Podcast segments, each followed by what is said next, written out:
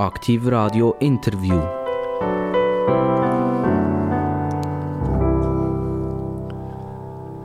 Aktiv Radio, das Radio mit den absolut interessantesten Gästen. Heute jemand aus dem Luzernischen, jemand, der 1963 geboren ist und einer, der zwischendurch sagt, wo der Bartli der Most holt. Er ist ein Nationalrat, er wohnt in Eich, Kanton Luzern und er ist für die SVP da. Jetzt sagen Sie, nein, nicht schon wieder ein SVPler. Aber ich würde sagen, der Franz Grütter, den wir hier herzlich begrüßen der ist zwar ein SVPler, aber einer mit Herz. Und darum freut es uns doch extrem zu hören, was so läuft in Bern und vielleicht auch in Luzern und generell so. Lieber Franz, herzlich willkommen. Danke vielmals. Ich freue mich, äh, wieder einmal hier bei euch im Aktivradio zu sein und äh, freue mich auch auf den Austausch.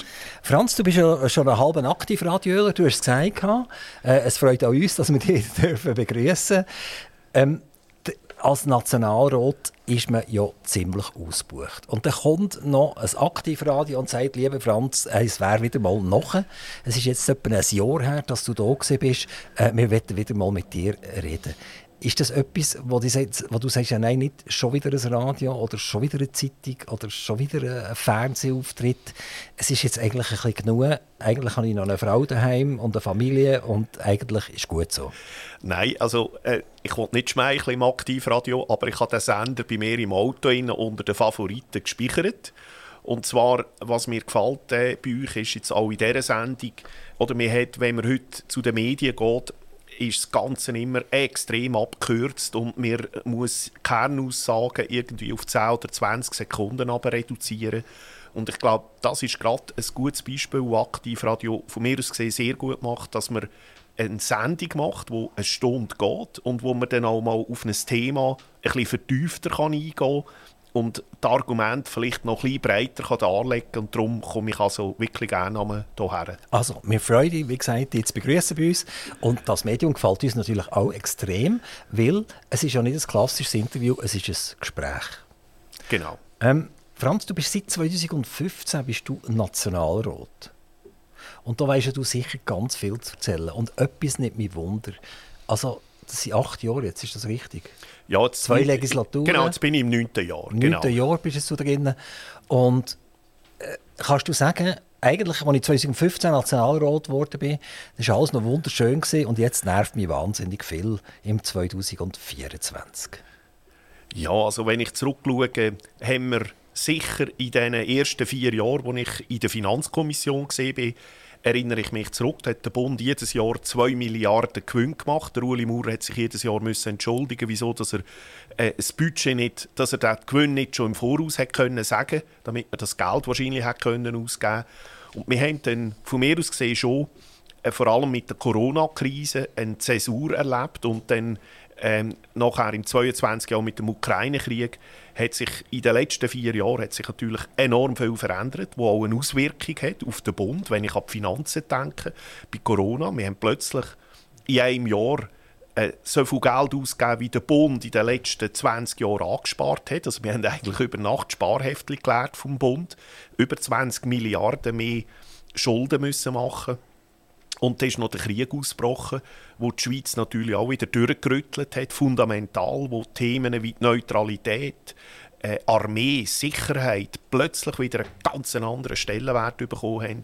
Und mich persönlich haben die letzten vier Jahre schon viel mehr belastet auch, weil ich natürlich noch als damals noch Präsident der Russenpolitischen Kommission quasi im Auge des Hurricanes gesehen bin und natürlich auch viele Angriffe erlebt habe in dieser Zeit. Du bist ja nach wie vor in dieser Aussenpolitischen Kommission und äh, die SVP hat ja eine relativ grosse Fraktion. Äh, ich lese das schnell ab. Das sind äh, total 74 Leute. 68 stammen von euch direkt. Einer ist von der Lega, zwei sind von der EDU und sind jetzt dazu von der MCG. Das ist ja neu, dass die, glaube entsprechend vertreten sind. Also die repräsentieren 74 Leute Und damit hat er auch eine entsprechende Menge an Leuten in der Außenpolitischen Kommission. Wie viele sind das und wie groß ist die Außenpolitische Kommission insgesamt? Ja, das Parlament hat ja äh, verschiedene Kommissionen, Finanzen, Wirtschaft und so weiter. Und jede Kommission, auch die Außenpolitische Kommission, hat 25 Mitglieder und dann wird das nach Parteienstärke proportional verteilt. Wir haben jetzt drei Sitze mehr drin, weder noch der letzten Legislatur. Das heißt, wir haben neun Sitze von 25. Wir haben also trotz allem keine Mehrheit. Ähm, müssen also auch wieder, wenn wir Sachen durchbringen für Allianzen sorgen. Aber mit neun Leuten haben wir natürlich doch eine rechte Stärke jetzt erreicht. Also das ist mehr als ein Drittel von, von der Kommission. Und die ganze EU-Diskussion findet dort innen ja vermutlich auch statt. Und dort kommen wir nachher noch drauf zurück. Bleiben wir schnell bei diesen Fraktionsstärken äh, in Bern. Äh, ich lese das schnell ab. Die SP äh, ist mit 50 vertreten. Äh, die Mitte ist mit 46 vertreten. Dort sind äh, DVPler zwei dabei. Dann haben wir die FDP und das ist jetzt der ganz grosse, ja, also immer für die FDP sicher der ganz grosse Schock. Die haben noch 39 Leute, äh, 28 im Nationalrat und 11 im Ständerat. Die Grünen 26 und die Grünen Liberalen 11.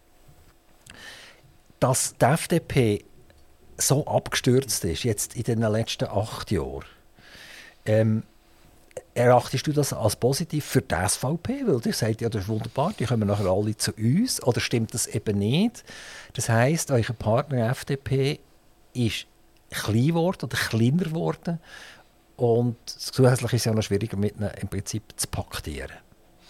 Ja, also ich habe keine Schadenfreude, äh, dass äh, die FDP so schwach wurde. Aber es ist tatsächlich so. Es ist eigentlich, wenn man das anschaut, dass die Partei, wo der Bundesstaat 1848 gegründet worden ist, eigentlich die absolut staatstragende Partei war. Sie hat ja damals sogar alle Bundesräte äh, besetzt. Also die FDP ist eigentlich völlig das Nummer eins gewesen. Und wenn man das schaut, wo sie heute ist, ist es eigentlich nur noch ein Schatten seiner selbst.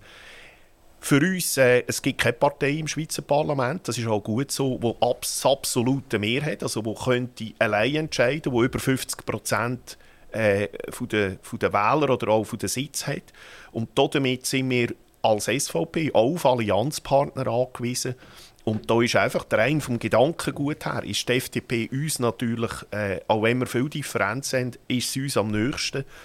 Und äh, ich würde mir eigentlich wünschen, dass die Partei sich wieder zurückbesinnt zu ihrem dort, wo sie hergekommen ist, zu, den, zu einer guten bürgerlichen Politik. Das hat sie natürlich in den letzten Jahrzehnten äh, vernachlässigt und ist jetzt auch abgestraft worden, immer wieder. Und von dem her gesehen, also ich habe keine Schadenfreude, aber es ist so, sie, sie sind also nicht mehr, nicht mehr stark und haben im Parlament auch nicht mehr die Position, die sie mal hatten. Durch das ist äh, die Mitte, die ehemalige CVP, ist stark geworden. Also nicht stark unbedingt von der Anzahl Plätze her, sondern dass man sie dringend braucht, um Allianzen äh, zu bilden. Eine bürgerliche Allianz ist meines Erachtens nur noch möglich, wenn die Mitte mehr oder weniger geschlossen würde mitmachen. Und das funktioniert vermutlich nicht so gut. Also die SVP und die Mitte, die zwei, sind einander nicht ganz scheich, oder wie man da sagen äh, Es wird schwierig für euch, obwohl ihr einen grossen Teil von dem Parlament bildet, eure Meinungen durchzusetzen. Ja, das ist so. Wir sind äh, sehr oft allein. Wir sind natürlich sehr oft sogar auch die FDP, die uns äh, quasi allein lässt bei wichtigen Fragen, wenn es um die Europafrage geht, wenn es um die Zuwanderung geht, sind wir im Parlament sehr oft äh, allein. Was uns aber nicht daran hindert, weiter für diese Standpunkte zu kämpfen. Für uns als Partei heißt das natürlich, dass wir die wichtigsten Fragen, wir können das nicht immer machen, aber dass wir die wichtigsten Fragen halt müssen über Volksabstimmungen lösen, sprich Initiativen, Volksinitiativen, Referenden, gewinnen zunehmend an Bedeutung.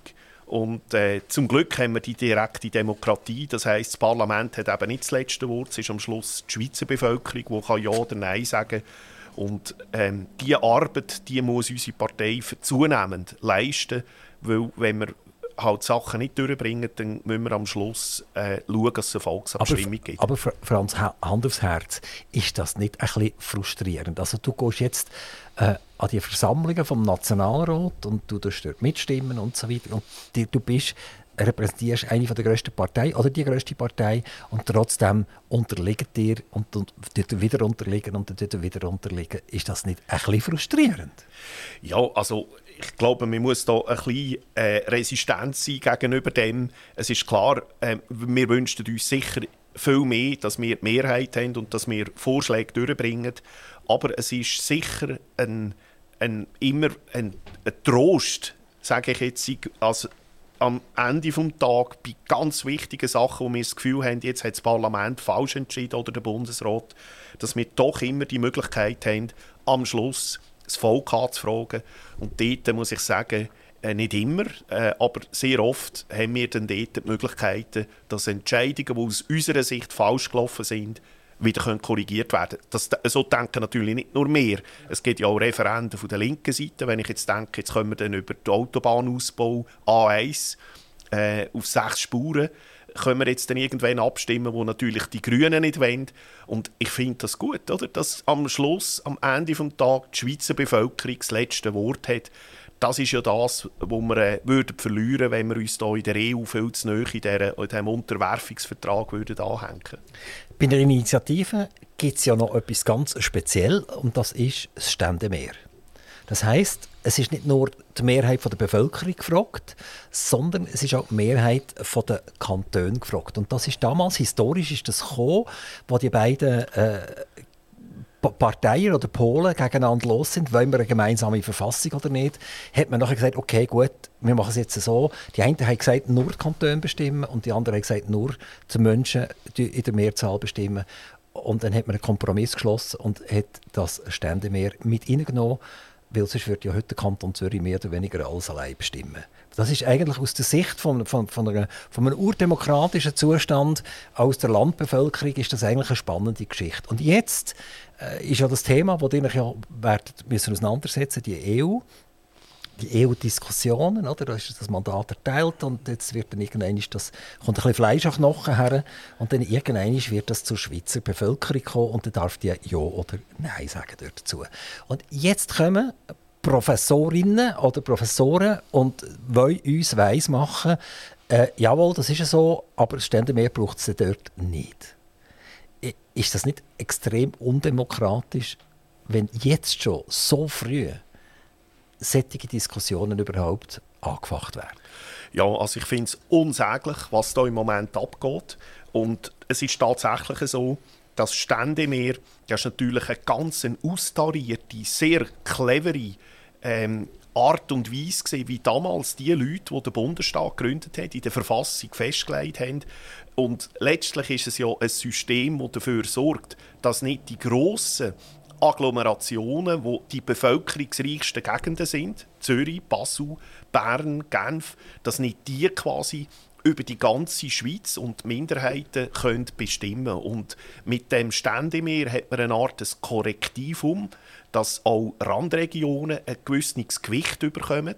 Also der Appenzell, der Kanton Appenzell hat natürlich mit, der, mit einer Standesstimme hat auch natürlich auch ein grosses Gewicht und das stört jetzt die Leute, äh, dass jetzt hier bei dieser wichtigen Frage, die jetzt auf die Schweiz wird zukommen mit dem EU-Unterwerfungsvertrag, dass man das ständig mehr versucht zu, ver äh, zu, verhindern. Und es ist natürlich, es ist eigentlich äh, verrückt, oder? Über Kuhhörner äh, wir hatten ja kürzlich eine Volksabstimmung gehabt, ob äh, Bauern sollen Entschädigungen bekommen, wenn sie den Kühen die Hörner dran lassen. Also über Kuhhörner gibt es ein Stände mehr, wo die Kantone mitbestimmen können, aber über eine EU äh, Vertrag, wo wir müssen europäisches Recht übernehmen müssen, wo wir noch gestraft werden, wenn wir es nicht machen, wo wir noch wiederkehrend Geld zahlen müssen. Also ein extrem wichtiger Vertrag für die Schweiz soll ständig mehr äh, nicht da sein. Und die, die grosse Exponentin, die ja das propagiert, das ist die Astrid Epine von der Uni Freiburg, selber eine ehemalige Deutsche, die uns da jetzt erklären will, wieso dass wir keine Stände mehr brauchen. Also ich hoffe ja, dass das Parlament und der Bundesrat merkt, dass man das, wenn man das macht, dann tun wir Demokratie im eigenen Land aushebeln. Das ist genau das Thema aktuell. Wie weit wird Demokratie eigentlich ein bisschen geschliffen? Schauen wir schnell über zu unserem Nachbar Deutschland. Da geht es ja um die AfD-Diskussionen. Da kann man halten von denen, was man will. Ich habe auch keinen Bezug zu der AfD, aber schlichtweg haben halt die 15 bis 30 Prozent der Leute, je nachdem, wo das ist, äh, gehen an die Urne und sagen, wir wollen die. Ob sie jetzt die wollen oder weil sie in den anderen keine Alternativen mehr sehen. Und zu der Umwelt ist eine andere Frage. Aber wenn dann die Diskussion aufkommt, dass man die verbieten also als staatsgefährdend taxieren dann ist ja das auch eine Aushebelung eigentlich von der Demokratie. Solange ja die nicht effektiv bösartig sind und wirklich im Prinzip in der Uniform ummarschieren oder irgend so etwas machen, oder? wo dann wirklich der Staat muss eingreifen und zwar sofort und, und das auch richtig ist, denke es mir wahnsinnig, wenn man die Diskussionen anfacht, weil eigentlich tut man das Ganze nachher noch verschlimmern. Und jetzt in der Schweiz kommt die Diskussion eben wegen dem Ständemeer auf. Es passt in diesen urdemokratischen Ländern passieren plötzlich Sachen, wo man nur so von Südamerika sind gewöhnt gesehen. Nachher sicher aus dem ganzen Ostblock oder immer wieder. Äh, dort haben wir ein Beispiel nach dem anderen. Ähm, also ein Problem ist, ist unsere Demokratie ein bisschen gefährdet. Ich glaube, eine Demokratie ist immer gefördert, weil eine Demokratie ist natürlich nicht nur bequem. Äh, zur Demokratie gehört Redefreiheit, Meinungsfreiheit, dass man sich frei äußern darf. Es gehört eine Pressefreiheit dazu. Und es gehört natürlich auch dazu, dass es ein Parteiensystem gibt, dass es Wahlen gibt. Und äh, ich spüre, auch wenn ich äh, mit Leuten im Ausland rede, Zunehmend äh, etabliert sich ein Begriff, nämlich von einer sogenannten Wertegemeinschaft wird geredet. Das bedeutet, wenn jemand eine andere Meinung hat und nicht die Werte vertritt, die viele als äh, das Richtige sind, dann wird man dann eben wertelos oder man wird als wertlos angeschaut. Man probiert dann, äh, es kommt ja ein bisschen aus den USA, die Cancel Culture, also dass man solche Organisationen, Parteien, Leute verbannt und sie eigentlich äh, quasi auch, auch medial gar nicht mehr zu Wort kommen lassen. Und ich glaube, das ist äh, wichtig, dass man da dagegen antritt und dass man das äh, beim Namen nennt und dass man immer wieder dafür muss kämpfen muss, auch in der Schweiz, dass zum Beispiel eben bei solchen Abstimmungen, dass man nicht probiert, mit, mit so Bubentrickli äh, Demokratie auszuhebeln. Und darum muss man das Kind beim Namen nennen und man muss auch die Leute beim Namen nennen, die probieren, solche Sachen auszuhebeln. Die, die Frau Professor Epine, also wenn jetzt sie sagt, es braucht das Ständemeer nicht, sondern es lenkt, wenn die Mehrheit der Schweizer dafür ist, dann kommt sie auch noch darauf an, ob man das überhaupt portieren in, den Medien oder lässt man die einfach schwätzen? Und dann verhält das irgendjemand an der Universität in diesen vier Wänden? Oder gibt man genau den Leuten, wo man eigentlich sagt, das ist eigentlich ein Ritze von der Demokratie, gibt man denen die Plattform und morgen um 7 in den Nachrichten querbeet hörst du nicht mehr anders nachher? Ja, ich glaube, das ist äh, genau das Problem, das wir dann oft haben, dass dann diese Stimmen doppelseitige Interviews bekommen in den Zeitungen gegen das habe ich nichts, dass eine, eine Frau Epine äh, ihren Standpunkt darlegt, aber da gehört es von mir aus gesehen einfach dazu, dass die andere Sicht, es gibt ja auch andere, äh, wie, wie, immer, wenn, das, äh, wenn Juristen sich davon streiten, gibt es ja dann äh, zehn Juristen haben zehn Meinungen und das ist hier ja auch so. Es gibt ja genauso pointiert auch Gegenmeinungen, wenn ich an einen Professor Glaser denke, wo genau das äh, äh, völlig anders sieht. Und diese Stimmen lässt man dann natürlich oft nicht zu Wort kommen oder man tut sie eben ausblenden. Und von dem her gesehen finde ich es eben gut, ähm, wenn man hier auch beide Seiten immer zu Wort kommen lässt. Das passiert aber nicht in allen Medien. Gehen wir zurück äh, zu deiner Kommission, zu der Außenpolitischen Kommission und zu der EU. Wo stehen wir etwa? Wie sieht das Päckchen, das da mal vorgeschnürt worden ist, etwa aus? Und was ist jetzt, das ist deine pointierte persönliche Meinung, ist eigentlich okay und was ist nicht okay? Also, man muss vielleicht äh, noch ganz kurz die Vorgeschichte noch mal sagen. Der Bundesrat hat ja am 26. Mai 2021 entschieden, dass er keinen Rahmenvertrag macht mit der Europäischen Union. Damals hat man Welle, hat die EU mit der Schweiz einen Vertrag machen, der beinhaltet hat, dass wir in wichtigen Bereichen automatisch, also dynamisch, das EU-Recht übernehmen. Wir wollen, dass wenn es Meinungsverschiedenheiten gibt, dass dann ein europäisches Gericht entscheidet, was jetzt zu gelten hat in diesem Land. Und wir hat gleichzeitig auch noch wollen, Ausgleichsmaßnahmen, das ist ein schönes Wort für Strafen. Das heißt, wenn dann die Schweizer Bevölkerung in einer Volksabstimmung, einer Initiative, ein Referendum etwas anderes entscheidet, als das äh, die EU will, dann gibt es Strafen, dann gibt es Ausgleichsmaßnahmen. Also das heißt, man kann an den Volksabstimmungen kann man dann noch, äh, kann man zwar noch anders entscheiden, aber quasi mit der Pistole am Kopf weiß man dann einfach, dass wenn man falsch entscheidet, nicht so wie die EU will, gibt es Strafen. Und die EU hat eigentlich schon immer Geldwellen auch von der Schweiz. Der Bundesrat hat hier gesagt, der Ignazio Cassis hat das auch gesagt, das hat keine mehrheitsfähige, tragfähige Lösung, wir brechen ab. Und da hat es ja die berühmte Pressekonferenz in Brüssel, wo der damalige Bundespräsident Guy Parmelin neben der Frau von der Leyen gestanden ist und der Guy Parmelin gesagt hat, wir unterschreiben dieses Abkommen nicht. Leider hat er nicht gesagt, wir werden auch in Zukunft nie ein Abkommen unterzeichnen, das solche Punkte beinhaltet. Und dann ist das grosse äh, dann ist äh, der grosse Frust natürlich von der EU. Wir sind ja dann auch abgestraft worden, die Börse ist nicht mehr anerkannt worden. Wir haben uns, hat uns aus dem Horizon, also aus dem Forschungsprogramm herausgerührt und wir haben immer wieder Pisackereien erlebt. Äh, letztes Jahr hat man uns noch aus dem Stromhandels Plattformen rausgerührt, obwohl wir ja den Deutschen im letzten, vorletzten Winter dreimal gekauft haben, dass sie keinen Blackout haben. Äh, so ist das gegangen. Und der Ignazio Cassis hat nicht genug können betonen es wird kein Rahmenabkommen 2.0 geben. Wir werden mit der EU wieder Gespräche führen, aber es gibt keinen neuen Anlauf und gleichen Abkommen. Äh, können wir schnell auf die Pisackerei ein bisschen eingehen? Die ist ja noch, die ist ja noch spannend. Also, Strom. Strom, das sind irgendwelche Elektronen, die sich hier verschieben im weltweiten Netz und auch, damit auch im europäischen Netz. Und die Elektronen die machen nicht Halt an den Schweizer Grenzen und die sagen nicht, jetzt muss ich noch meine Zollpapier gerne nach Frankreich über, sondern die fließen einfach. Ein grosser Teil, wenn nicht der grösste Teil vom Strom nach Italien fließt durch die Schweiz durch. Ähm, das sollte man irgendwann mal, mal klären, oder? Dass, dass die Italiener wieder also Lagerfeuer machen, wenn die Schweiz den Strom nicht mehr durchlässt. Also die Pisackerei mit dem Strom ist, ist, ist, sinnlos. Die Schweiz ist auch ganz wichtig im Ausgleich. Also wir, wir haben ja ein europäisches Stromnetz und weil ich ja gesagt habe, die Elektronen machen nicht halt, muss man das immer austarieren. Da sind ganz viele Leute und ganz viele Computer permanent dran, das Gleichgewicht in Europa zu halten wenn, wenn, wenn irgendwie im Norddeutschland die, die Windturbinen arbeiten, liefern die Strom wie blöd und der Strom muss irgendwie ausgeglichen werden. Und dort ist die Schweiz ein ganz wichtiger Partner aktuell.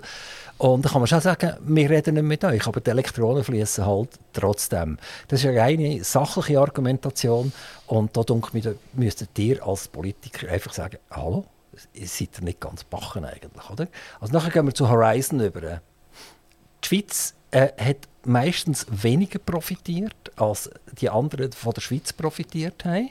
Jetzt finden ja keine Zahlungen mehr statt von, von der Schweiz an Horizon, weil wir sie ja gesperrt und die, wo, wo, es darum geht, also die Professoren, die eigentlich gerne mit der Schweiz zusammenarbeiten würden, die dort gesperrt sind und das nicht mehr können, die lässt, lässt man nicht zu, oder? Also Frau von der Leyen findet das cool, dass man dort pisacken kann, oder? Aber in Wirklichkeit ist das alles ein Schuss in eigenen Rücken rein, oder? Ja, also Horizon, und ich weiß Gott nicht gegen Horizon, aber ich meine, man muss sehen heute, was sind die weltweit erfolgreichsten Top-Universitäten da muss man einfach ganz nüchtern festhalten, das ist nicht in der EU. Die weltbesten Universitäten heute die sind in den USA, die sind in Großbritannien, die sind zum Teil auch in Asien, China, hervorragende Universitäten, aber für uns hier in der Schweiz vor allem USA, Großbritannien.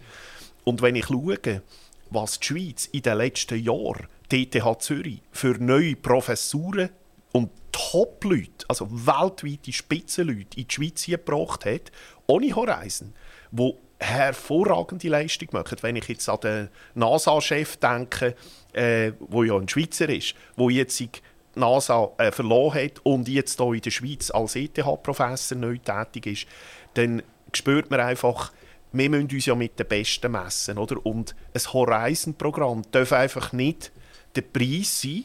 Vielleicht sind wir dort wieder einmal dabei, dann ist das okay. Aber das darf nicht der Preis sein, dass wir unsere direkte Demokratie aufgeben, dass wir Gesetzgebung nach Brüssel abdelegieren, dass wir uns hier unterwerfen, dass wir am Schluss noch gestraft werden, wenn wir äh, Sachen, die wir anders lösen wollen, weil die Bevölkerung eine, eine, äh, zu einer Frage etwas anderes sagt, dass wir dann noch mit Strafmaßnahmen rechnen müssen. Ich glaube, wir müssen diese Fragen für unser Land viel höher gewichten, weder mögliche einzelne Vorteile, die wir vielleicht haben, zum Beispiel bei so einem Forschungsprogramm. Also die, die Pisackerei hat ja überhaupt nicht funktioniert.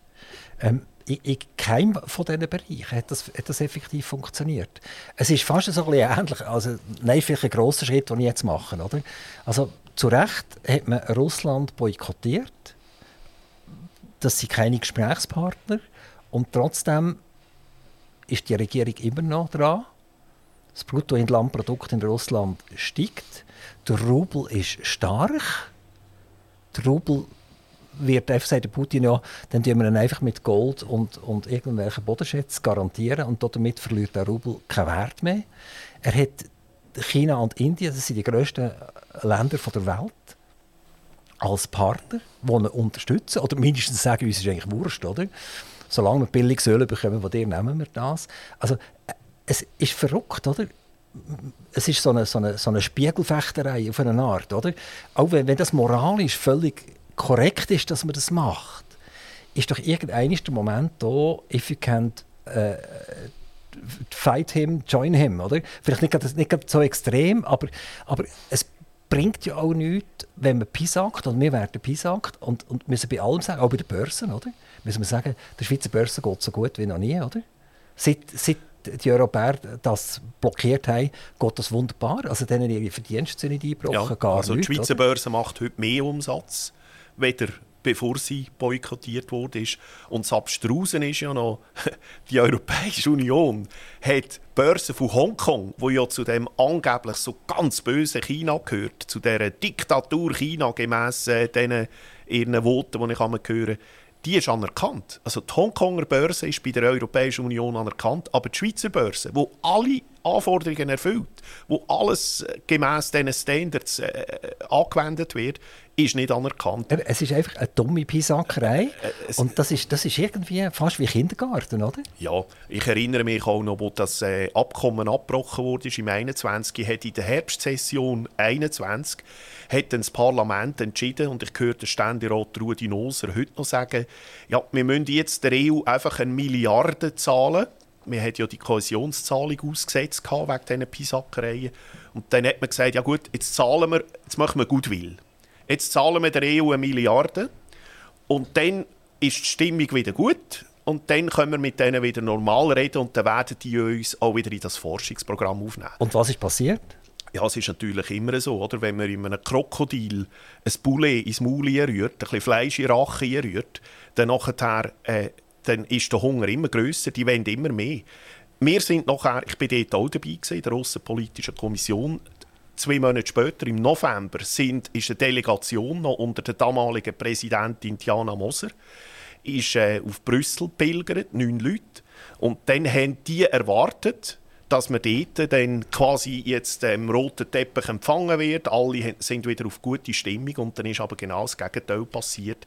Also wir sind dort empfangen worden mit, ist ja, ich habe nichts anderes erwartet, aber dort hat es leider auch die gemerkt, die total europhil sind. Dort sind wir also empfangen worden, da sind also die Eiszäpfe von der Decke oben runtergekommen und wir haben uns dort klipp und klar gesagt, also wegen dieser Milliarden, die schulden uns sowieso schon lange, Ihr Schweizer ihr sind ja sowieso Rosinenpicker, sagen sie uns immer wieder. Wir sind Rosinenpicker, dabei kaufen wir im Jahr für 23 Milliarden mehr von der EU ein als umgekehrt. Eigentlich müsste ja die EU uns das Geld zahlen und nicht umgekehrt. Dann haben sie uns gesagt, ja, wir reden mit euch überhaupt nicht über irgendein einzelnes Programm, nicht über Horizon, und es gibt ja da noch so ein Studentenaustauschprogramm Erasmus. Über das reden wir jetzt alles nicht. Wir reden mit der Schweiz nur über den gesamten Kuchen. Und der gesamte Kuchen heisst, ihr müsst unsere Gesetze übernehmen, ihr müsst unsere Gerichte anerkennen, ihr müsst ihr, äh, die Ausgleichsmaßnahmen akzeptieren, also Strafen, wenn ihr nicht da macht, was wir sagen. Und sowieso, ab jetzt müsst ihr wiederkehrend in der Schweiz, wenn wir von der, die EU, ihr müsst wiederkehrend Geld zahlen an die EU. Und solange wir diese Fragen nicht geklärt haben, reden wir mit euch nicht über ein einzelnes Paket. Und ich erinnere mich noch zurück, es hat eine Medienkonferenz von uns, wo ausnahmsweise alle sich einmal einig, einig sind, also das ist jetzt also nicht gerade das gewesen, was man erwartet hat, nachdem wir denen jetzt ja eine Milliarde gezahlt haben. Aber da sieht man, wie naiv zum Teil Entscheidungen gefällt werden oder wurden sind. Also, die sind frostig empfangen worden damals in Brüssel. Und ich kann mir das vorstellen, das heisst, Sie in ein Zwei-Sterne-Hotel gesteckt, oder wie? Ja gut, das Hotel haben wir selber können aussuchen Das haben wir auch selber bezahlt. Ah, ah, okay, okay, aber es ist niemand mit, mit der Limousine gekommen, sondern die haben das Taxi genommen oder die haben das Tram genommen.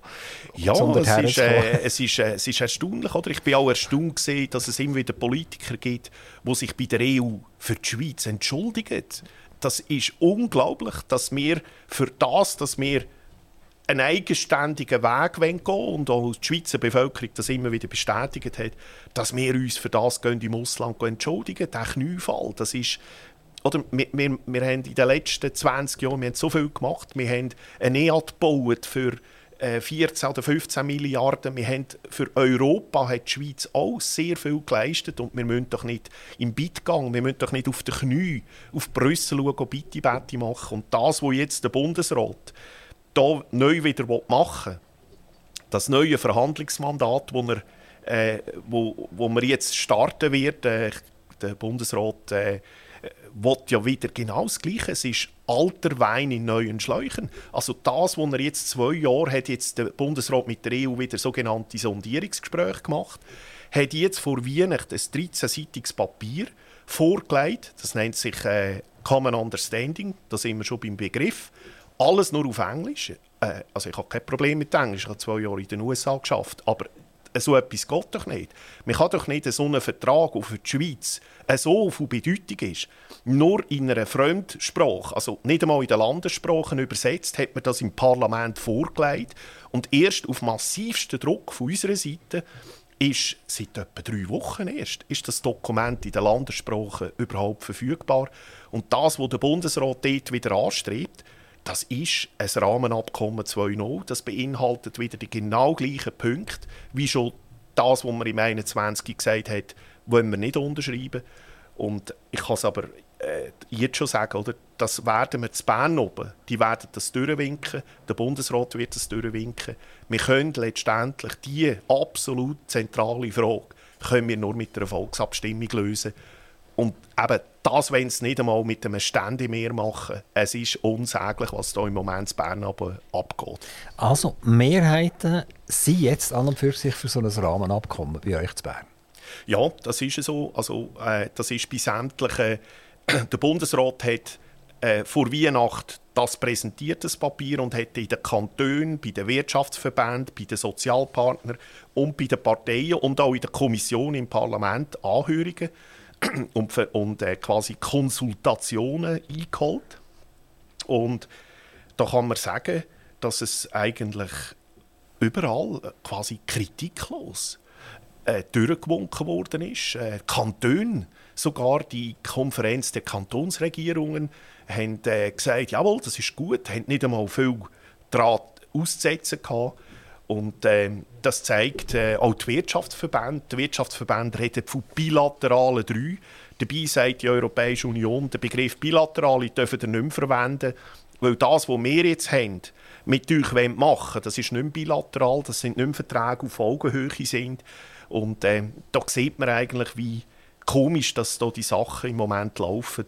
Ähm, wir können das nur korrigieren mit einer Volksabstimmung. Das bedeutet ja eigentlich, dass wir in der Schweiz, und das sage ich jetzt extra, wir ein bisschen gesättigt sind. Nach dem Motto, es geht uns ja gut, es ist ja alles wunderbar. Wir können doch jetzt nicht stürmen und Europa ist doch wichtig. Also äh, ist das so ein bisschen äh, die Sättigungsdiskussion ein bisschen die Grundlage, dass es überhaupt möglich ist, dass das durch das Parlament wird durchkommen. Ja, ich, ich verstehe das nicht. Oder wenn, wir, wenn jetzt die EU ein völliges Leuchtturmprojekt wäre, wenn die EU prägt wäre von einem grossen Erfolg.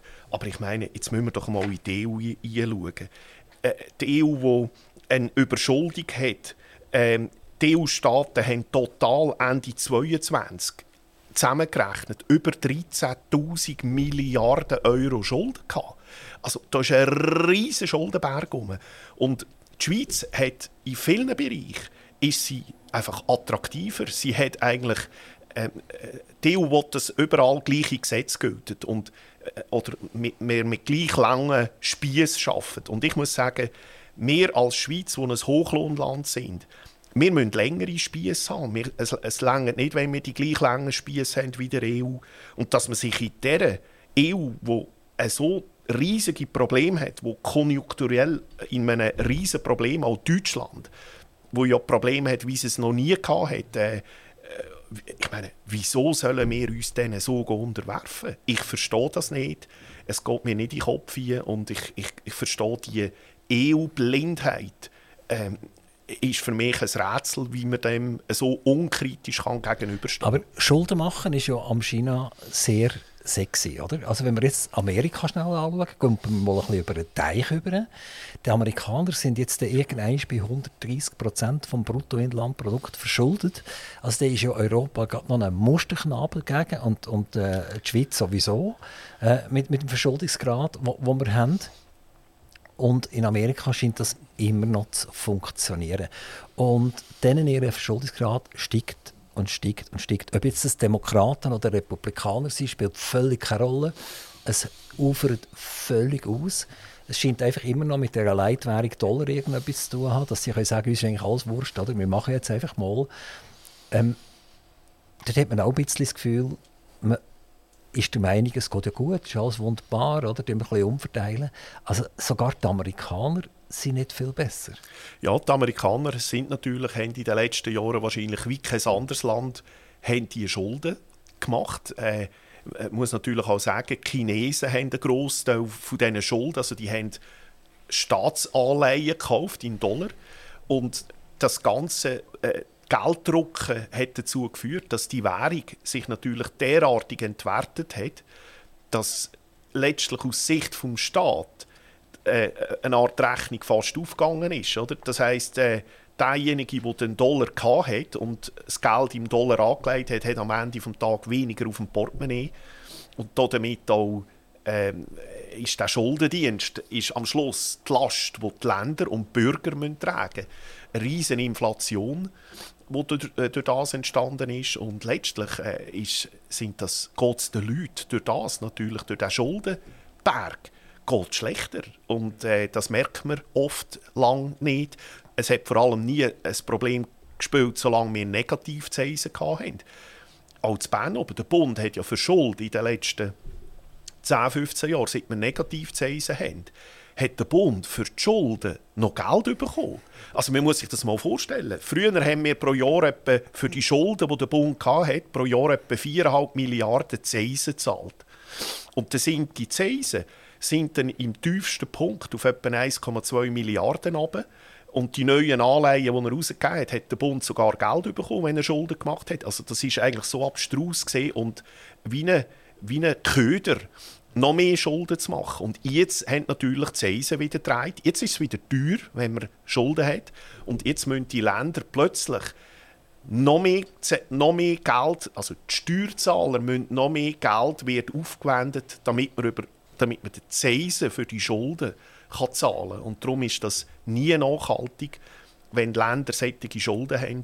Und leider haben wir auch in der Schweiz äh, Leute, die der Meinung sind, ja, das ist ja kein Problem, wir haben ja eine tiefe Verschuldung, wir, tun da, wir wollen noch mehr über Schulden finanzieren. Gerade jetzt haben wir wieder äh, Vorstöße auf dem Tisch, wo wir die Schuldenbremse, das Erfolgsmodell von der Schweiz umgehen. Andere Länder, Türkei zum Beispiel, oder? mit einer Inflation von etwa 60, 65 Prozent. Man sagt, die Zahlen sind geschönt. Wenn man mit den Leuten redet, die dort leben, reden sie von bis zu 130 Prozent Inflation. Wo sie sagen, das, das ist das, was wir spüren. Also, äh, wir können hinschauen, wo wir wollen, in Osten, in Westen, in Süden, in Norden, egal was. Im Prinzip ist halt die halbe Welt spinnt. Und es sind die Menschen, die darauf spinnen. Es ist ja nicht die Welt, die spinnt, die kann ja nichts dafür. Also wenn wir jetzt Europa anschauen, muss man ja sagen, es gibt zwei Länder, das sind eigentlich die zwei erfolgreichsten Länder. Das ist die Schweiz und das ist Norwegen. Und das sind beides Länder, die nicht in der EU sind. Gut, jetzt muss man hinschauen. Norwegen hat natürlich unsägliche Gasreserven und hat jetzt mit dem riesen Gaspreis, also die haben eine prall, prallvolle äh, Kasse. Ist ja gleich, was die Gründe sind, aber Fakt ist, dass die beiden erfolgreichsten Länder in Europa eigentlich die sind, die nicht in der EU sind. Und ich glaube einfach, dass man letztendlich kann erfolgreicher sein kann, wenn man nicht Europa zentralistisch von einem riesigen Bürokratieapparat aus Brüssel aus probiert zu führen, sondern ein Staatswesen ist eigentlich immer dann erfolgreich, wenn es möglichst viel in der, in der Kultur, in der Region frei und unabhängig entschieden werden Und darum glaube ich eigentlich nicht an so ein zentralistisches Monstergebilde, wie wir das heute hier in Europa haben. Zahlen sind ja immer etwas mega Spannendes. Also unsere Staatsquoten, oder wenn wir sagen, die Staatsausgaben sind von 1995 bis 2023 haben sich die verdoppelt. Also für mich ist es 1995 nicht so wahnsinnig lang her. Vielleicht jüngere Leute sagen, Jesus Gott, das ist ja schon ewig. Aber für mich ist das nicht so wahnsinnig lang her. Und eine Verdoppelung. Und nachher sage ich, was habe ich von diesem Staat mehr? habe ich doppelt so viel? Oder bin ich persönlich doppelt so teuer geworden? Oder bin ich doppelt so unmöglich geworden, dass man das finanzieren muss? Dann sage ich, ja, nein, eigentlich nicht. Ich habe dem Staat eigentlich fast nie etwas wollen. Und ich will auch heute noch nichts von. Klar, will ich auf der Straße rumfahren und so weiter. Aber das ist, wenn wir sagen, das ist fast marginal, was ich wiederum vom Staat persönlich jetzt erwarte. Also die Frage kann ich nicht beantworten, warum kostet der Staat von 1995 auf 2023 doppelt so viel. Noch viel krasser, also jetzt muss ich an mein Auto, wie alt das ich bin, ich bin 1960 auf die Welt gekommen. Ich habe kürzlich mal das Budget angeschaut vom Kanton Solothurn. Das war irgendwie 100 bis 150 Millionen 1960 und jetzt gibt der Kanton 2,5 Milliarden aus. Ähm, äh, ich komme schon ein bisschen weiche Knie über. Und jetzt frage ich dich, du bist jetzt acht Jahre äh, Nationalrat und du hast ja das nicht gemacht, das ist das Bessere, oder? Ja, äh, es ist so, oder? Wir haben natürlich auch sehr fette Jahre gehabt. Wir haben in diesen Jahren, bis eben die Corona-Krise kam, ist, jedes Jahr hat der Staat 2, 2,5 Milliarden Gewinn gemacht, weil es im Land gut gegangen ist. Die grössten Steuerzahler äh, wir haben natürlich Weltkonzerne, die heute etwa 80 Prozent der Firmensteuern zahlen. Es ist sehr viel eingekommen. Und es ist halt so, in Bern oben, wenn viel einkommt, dann wird viel ausgegeben. Es ist, es ist leider so. Ein, äh, der einzige Zügelmechanismus, den wir haben, das ist die Schuldenbremse. Und das muss man vielleicht bei all dem Negativen sagen. Ich glaube, es war 2003, gewesen, wo die Schweizer Bevölkerung mit über 80 Prozent an einer Volksabstimmung gesagt hat, wir wollen eine Schuldenbremse einführen. Und die Schuldenbremse ist etwas ganz Einfaches. Aber das hebeln wir ja jetzt auch wieder aus, indem wir irgendwelche Sonderbudgets machen. Genau. Also nehmen wir jetzt mal die Ukrainer-Frage in der Schweiz. Die bucht etwa mit einer Milliarde äh, pro Jahr. Und das hat man nicht ins, ins laufende Budget hineingenommen, sondern das ist ein Sonderbudget, weil alle sagen, ist ja logisch, oder? ich kann nicht der Schuldenbremse haben einfach hier eine Milliarde, also machen wir irgendein Sonderzügel. Ja, also die letzten 20 Jahre, also seit der Einführung der Schuldenbremse, da hat die Eidgenossenschaft etwa 120 Milliarden, also 120'000 Millionen Schulden gehabt. Ist auch viel, oder? Aber es ist im internationalen Vergleich ist hoch gewesen, aber es ist okay gewesen. Aber durch die Schuldenbremse, weil die Parlamentarier nicht mehr dürfen ausgeben dürfen, als hier kommt, hat der Bund es geschafft, bis im 2020, äh, 21, also in, in knapp 20 Jahren, Schulden von 120 auf etwa 90 Milliarden abzubringen. Also das heisst, die Schulden vom Bund sind um 30 Milliarden abgebaut worden. Und dann ist Corona gekommen Und dann ist eigentlich in, über Nacht, in einem Jahr, das, was man in diesen 20 Jahren angespart hat, knapp 20 Jahre, ist gerade wieder ausgegeben worden. Und seither ist der Bund immer, er, er kratzt immer an dieser Schuldenbremse herum. Und jetzt müssen wir den Gürtel enger, enger schnallen. Und was jetzt tatsächlich probiert wird, für mich sind das Buchhaltertricks. Jetzt probiert man mit Fonds, man probiert Fonds zu schaffen. Äh, äh, ein trauriges Beispiel ist, äh, wo der Nationalrat jetzt darüber entscheidet, ist der Fonds zur Wiederaufbau der Ukraine. Da will man 6 Milliarden in die Ukraine schicken für einen Wiederaufbau. Und weil wir im Moment der Staatshaushalt gar nicht so viel hergibt, will man einfach einen separaten Fonds schaffen und dann läuft das an der, quasi an der Buchhaltung vom Bund vorbei. Und eigentlich ist es ein Taschenspielertrick, um probieren, die Schuldenbremse zu umgehen. Es ist unredlich, es ist unseriös und äh, ich hoffe, dass, äh, dass das äh, nicht kommt. Also man probiert, man probiert eigentlich das Erfolgsmodell Schuldenbremse zu umgehen. Und ja, der Staat hat, ist natürlich gewaltig. Heute hat allein die Eidgenossenschaft hat über 38'000 Staatsangestellte. Der Durchschnittslohn ist über 120'000 Franken. Also von der Putzfrau bis zum Bundesrat. Der Durchschnittslohn also im Monat etwa 10'000 Franken. Und der Staat wächst endlos weiter. Also es ist äh, ein Fass ohne Boden. Und äh, wir bringen leider viele von unseren Anträgen im letzten Jahr im Budget sind eigentlich alle Kürzungsanträge sind, äh, von einer Mehrheit vom Parlament versenkt worden. Ähm, das zeigt ein bisschen die Realität. Als Politiker sollte man ja immer ein bisschen über den Nasenspitze schauen, ein bisschen weiter vorne schauen. Und äh, wenn wir jetzt beispielsweise den Kanton Basel-Stadt nehmen, wir schauen Hoffmann La Roche. Nein, die heißt glaube nur noch Roche, die heißt nicht mehr Hoffmann La Roche. Das ist nur etwas für die älteren Semester. ähm, der Aktienpreis ist von 400 Franken auf 230 Franken runtergefallen. Das heisst, international wird Roche als schlecht taxiert. Wenn man gleichzeitig die amerikanischen Pharma-Riesen anschaut, haben die das Gegenteil gemacht. Also die sind gewachsen, denen ihre Titel sind ebenfalls gewachsen. Wenn wir schnell nach Norwegen schauen, das ist ja das legendäre Abnehmmittel, da, wo man spritzen muss, äh, das dazu geführt hat, dass Novo Nordisk ähm, ist glaube norwegisch, glaube Das bin ich selber noch ganz sicher. Auf jeden Fall, äh, die Firma ist glaube die wertvollste Firma von Europa jetzt wegen so einem Hype. Und was macht äh, eine Schweizer Pharmaindustrie? Sie kumpelt dem Hype hinterher und gehen Firmen aufkaufen innerhalb von, weiß ich nicht, Wochen hysterisch. Äh, wo auch irgendetwas Ähnliches machen, damit man meint, man kauft das Zügel auch noch aufkommt. Anstatt dass man würde sich wieder besinnen, warum ist es überhaupt so weit gekommen, dass eine Aktie von der Roche von 400 Franken auf 230 runtergeht. Das hat ja irgendeinen Grund. Und, und Roche ist ja nicht mehr eine Schweizer Firma, sondern eine internationale Firma. Sie wird zwar durch Familie immer noch mehrheitlich geführt, aber rein kapitalmäßig ist sie völlig international. Und das internationale Kapital scheint die Roche als nicht mehr sehr glaubwürdig anzuschauen. Ja, du sagst, der grösste Teil kommt von diesen Grosskonzernen als Steuersubstrat. Da kann es durchaus mal sein, dass dann so eine grosse Firma eigentlich sagt, wir müssen uns rekapitalisieren, wir müssen wieder schauen, wie es weitergeht, etc.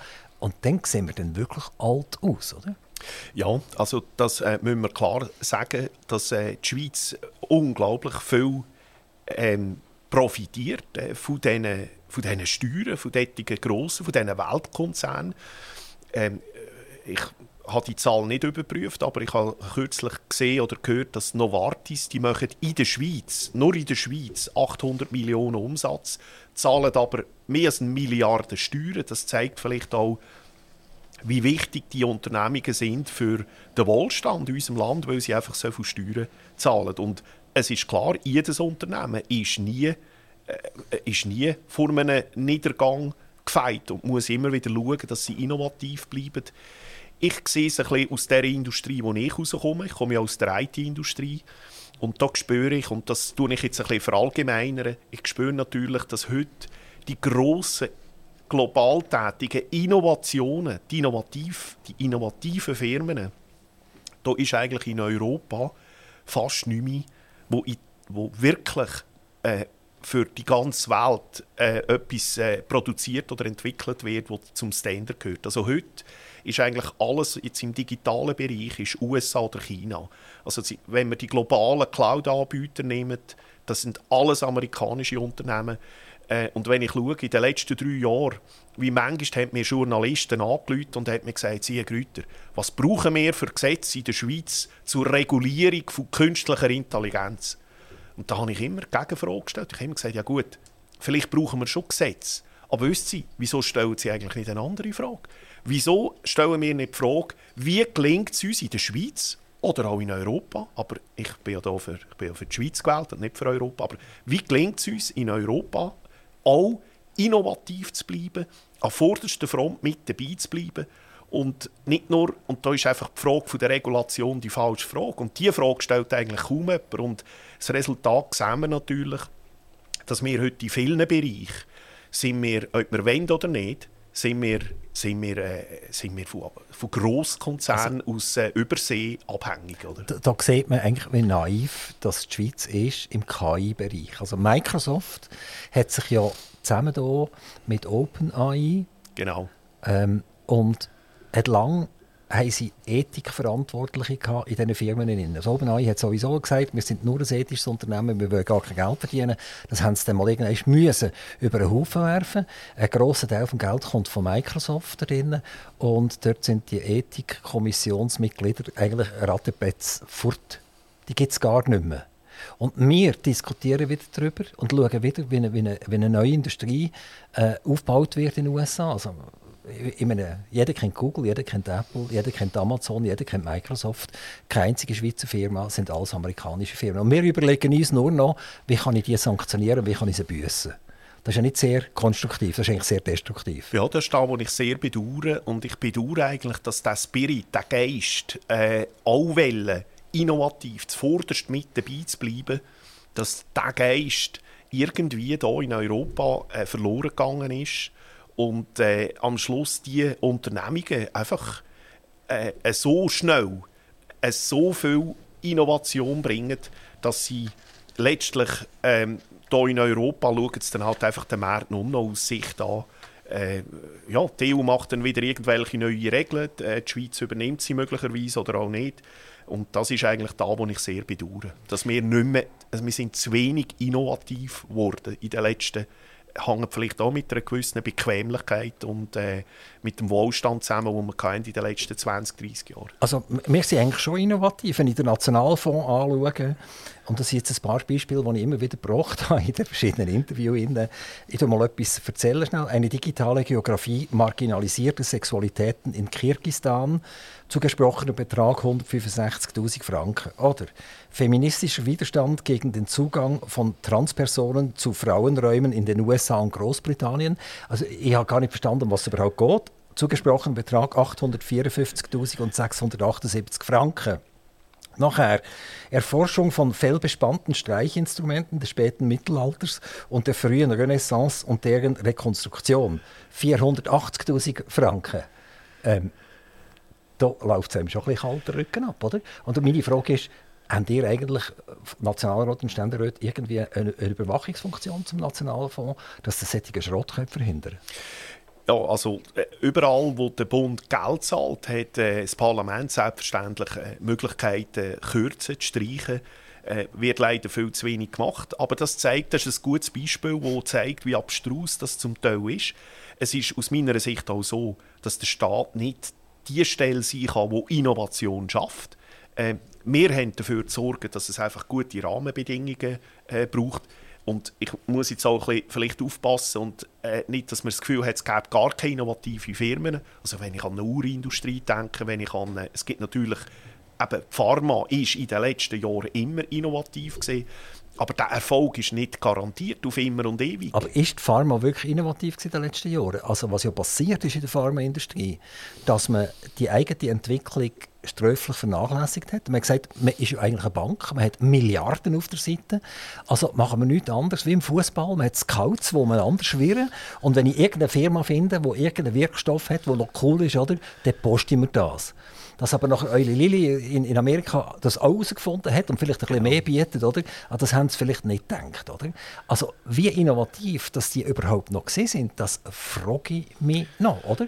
Nachher holt ein, ein Roche, kauft die Aktie zurück, eine riesengroße Burtel von der Novartis Roche-Aktie zurück und anstatt dass das in innovative Prozesse hineingeht, äh, werden die Aktien vernichtet.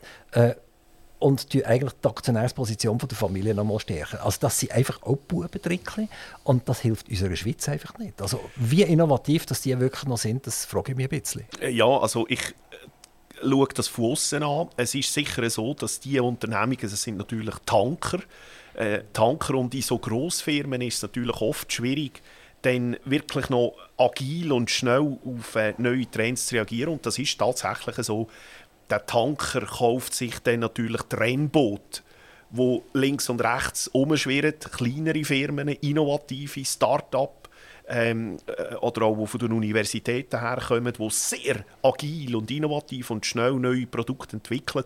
Sie tun sich dann eigentlich die Innovationen zukaufen. Das kann ein möglicher Weg sein.